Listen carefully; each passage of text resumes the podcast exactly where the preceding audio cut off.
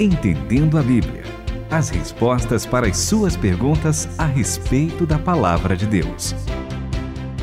E aqui é um bate-papo sobre coisa boa, sobre a Bíblia, só que a Bíblia também nos orienta a respeito do lado do mal, a respeito do outro lado, por isso que a gente precisa ver muito bem alguns movimentos esquisitos para poder conversar com as pessoas certas e falar com o ser celestial correto, professor Itamir Neves. Exato, André. Falar com seres extraterrestres, seres celestiais, é tremendamente importante. E os seres celestiais que a gente pode falar são somente três. Somente três. É o Pai, o Filho e o Espírito Santo. Fora isso, ah, eu fico com algum problema com relação a se você está consultando de verdade seres celestiais. Você pode estar consultando gente diferente, mas não esses três essa trindade maravilhosa que é o nosso Deus. Bom, eu gosto demais de conversar com vocês, com o Itamir, com André Castilho, com os nossos ouvintes. Só não gosto tanto quanto eu gosto de conversar com Deus, viu? Aí vocês ficam para trás mesmo, mas é o seguinte, eu também preciso fazer uma ressalva de que estamos conversando através do Skype, porque a gente está num período de quarentena. Com isso, nossa gravação do Entendendo a Bíblia está sendo dessa forma. Itabir Neves na casa dele, com uma parede branca atrás, André Castilho atrás aí dele, uma parede branca, e eu também com uma parede branca aqui atrás. Muito felizes de estarmos juntos, certo? Mas se o som estiver diferente para você, querido ouvinte, é por conta disso. A gravação está sendo feita por Skype, é uma forma de a gente continuar respondendo as perguntas de vocês e continuar fazendo esse programa que eu ia sentir muita falta se a gente tivesse ficado sem ele, viu? Então, Espero que vocês gostem aí do conteúdo. E neste programa que responde perguntas de ouvintes que tiveram dúvidas com as nossas respostas, nós vamos responder aqui o nosso querido Alan Célio de Floriano, no Piauí. Então, ele está falando então por quê, Renata? Teve uma outra pergunta que também falou sobre esse tema. Ele dividiu a pergunta em duas partes. Vai, ele disse assim, ó: "Então, quando uma certa igreja diz conversar com os demônios é fake?" Aí ele complementa: "Em relação à necromante que Saul consultou, e o texto deixa parecer que teve um diálogo lá em 1 Samuel capítulo 28. Bom, esse então veio por conta de uma pergunta relacionada a isso. E aí, Saul falou com Samuel? Essa médium realmente é, fez a intermediação entre os dois ou é fake? E ele quer saber se quando nas igrejas fala-se com o demônio. É possível isso? É verdade ou é tudo fake? No programa que a gente fez, né, professor Itamir, a gente deixou claro aí a posição do professor Itamir de que não era Samuel. A gente até ressaltou lá Hebreus, que fala que ao homem é destinado morrer uma só vez e depois disso vindo o juízo. E ali nós entendemos que ou a médium conversou com um demônio ou ela enganou Saul, correto? Exato, muito bem. O texto de Hebreus, que fala essa declaração que você fez agora, é um texto realmente muito importante, é Hebreus 9, 27.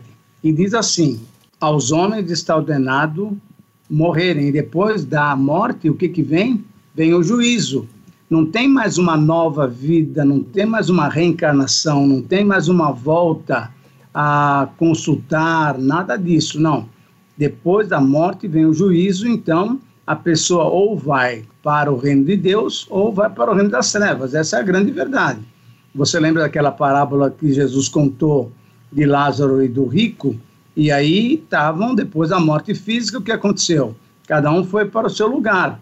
E não havia possibilidade nem de uh, um conversar com o outro.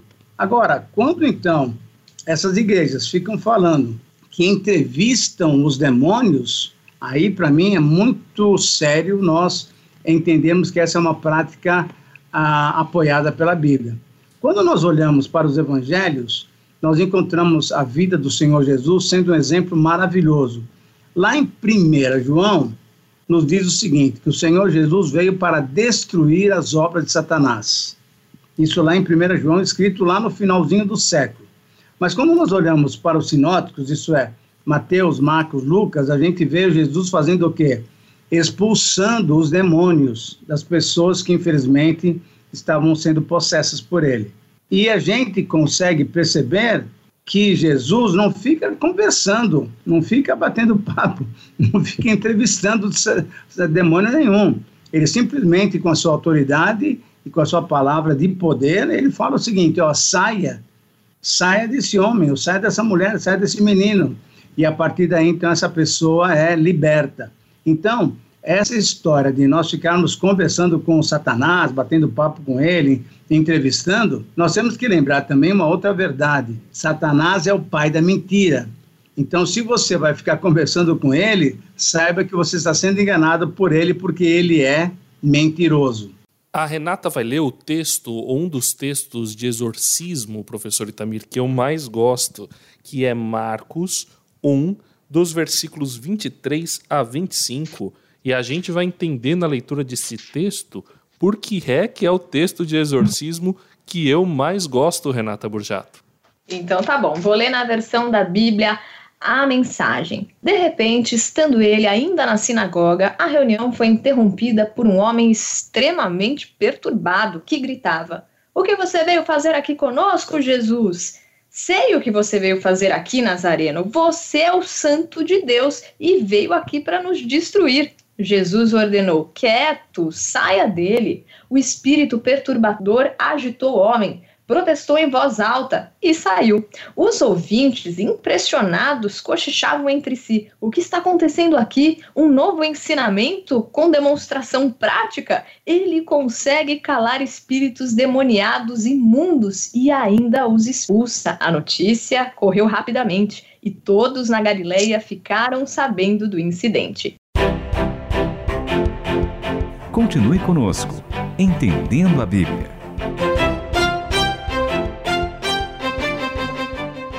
André, uma pergunta para você. Qual foi a conversa de Jesus com o demônio? Ficou conversando, falando, oh, como é que vai, tudo bem? Como é que é?